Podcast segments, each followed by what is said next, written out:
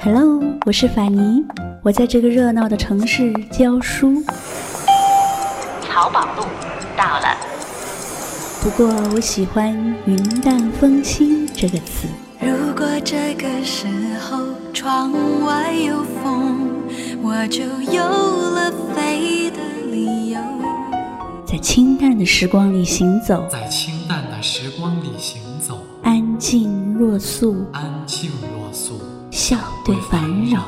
欢迎收听法尼时间。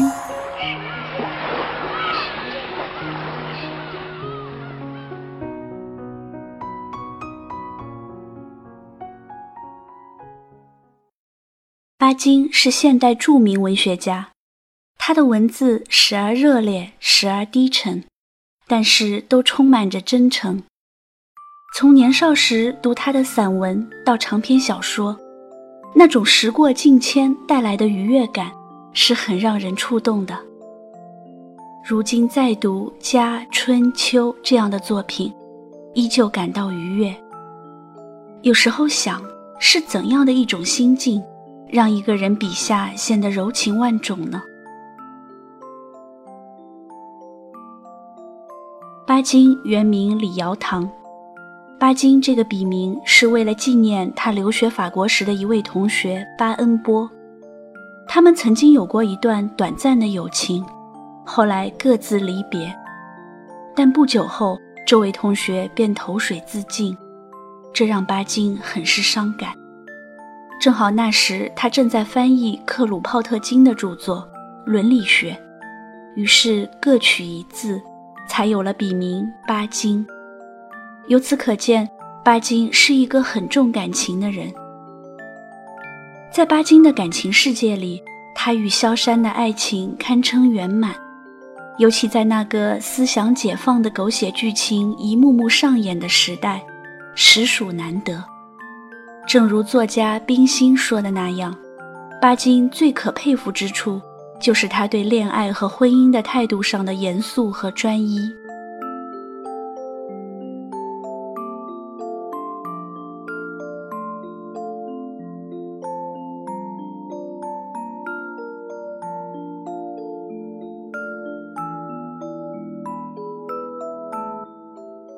一九三六年的上海。此时的巴金已在文坛上崭露头角，凭借长篇小说《家》而声名鹊起，一颗文坛之心冉冉升起。小说《家》表达的那种对爱和生活的追求，让当时的人为之疯狂。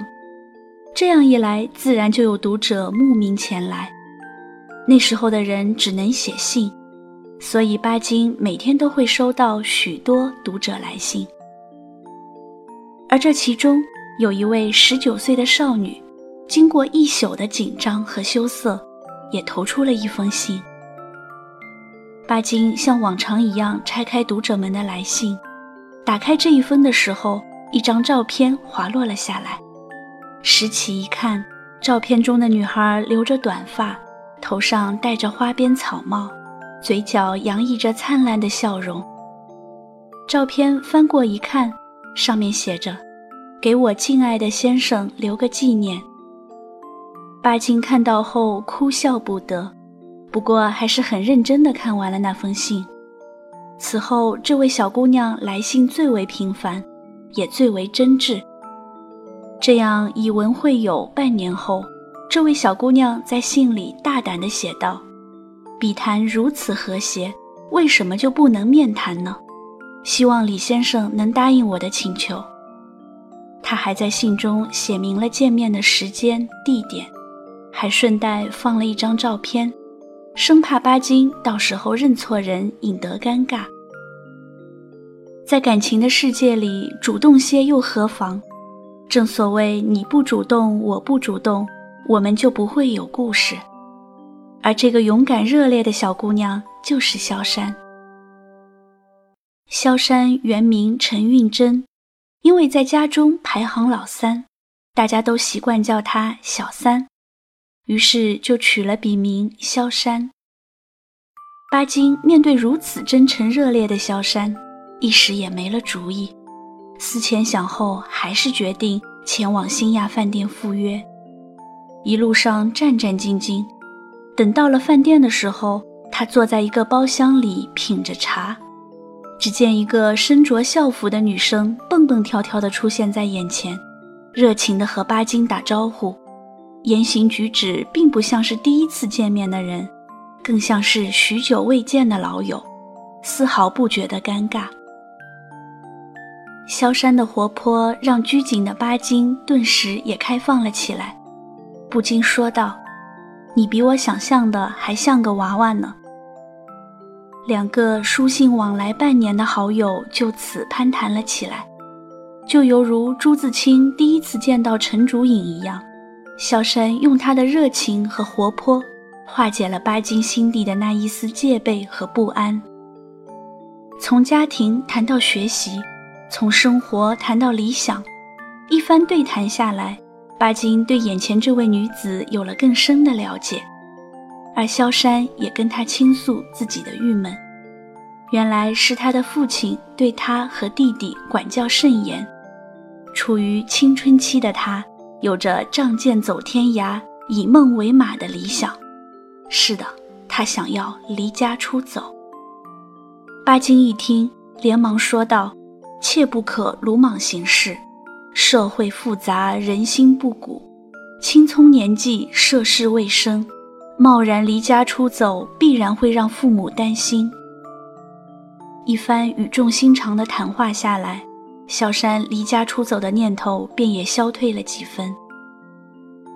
一位是名满文坛的作家，一位是懵懂年纪的少女，一个沉稳睿智，一个热情活泼，这活脱脱就是一部迷妹通过私信。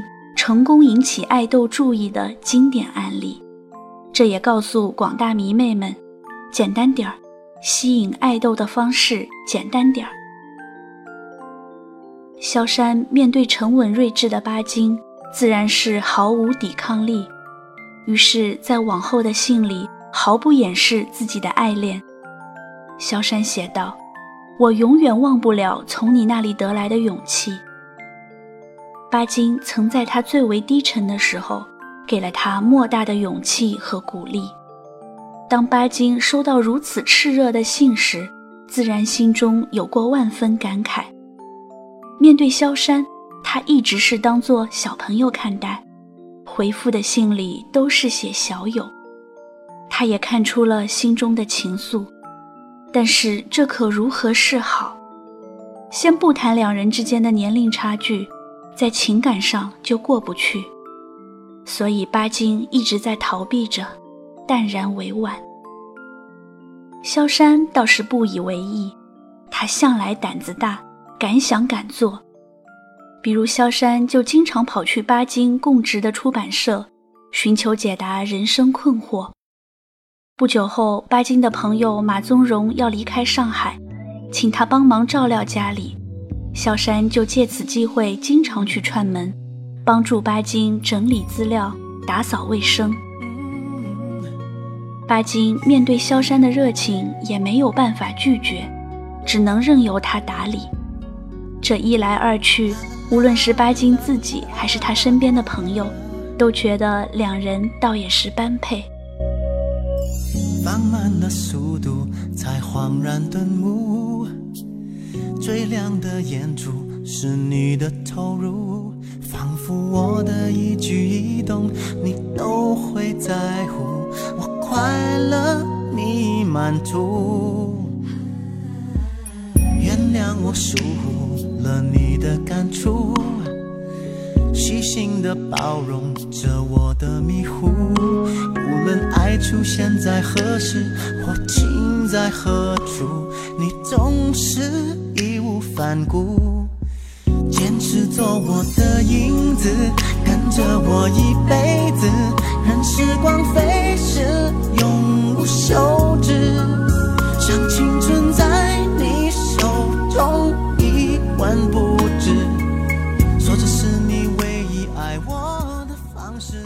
还没等巴金想明白到底如何处理与萧山的关系时，一件突发的事情。加速了他做出决定的时间。有一次，萧山去巴金的住处，很开心地上楼，不久却哭着下楼。旁边的人还以为是巴金欺负了这位活泼可爱的姑娘。随即，巴金也赶下来，面面相觑，都不言语。原来是萧山的父亲给他定了一门亲事，他自然是不愿，心早有所属。萧山的内心也彷徨惶恐，于是惴惴不安地跑来问巴金的意见，相当于摊牌。巴金也傻了，这怎么办？只能回答他说：“这件事还得由你自己决定。”很明显，这个答案不是萧山要的。巴金随即又解释道：“我是说他还小，一旦考虑不成熟。”会悔恨终生的。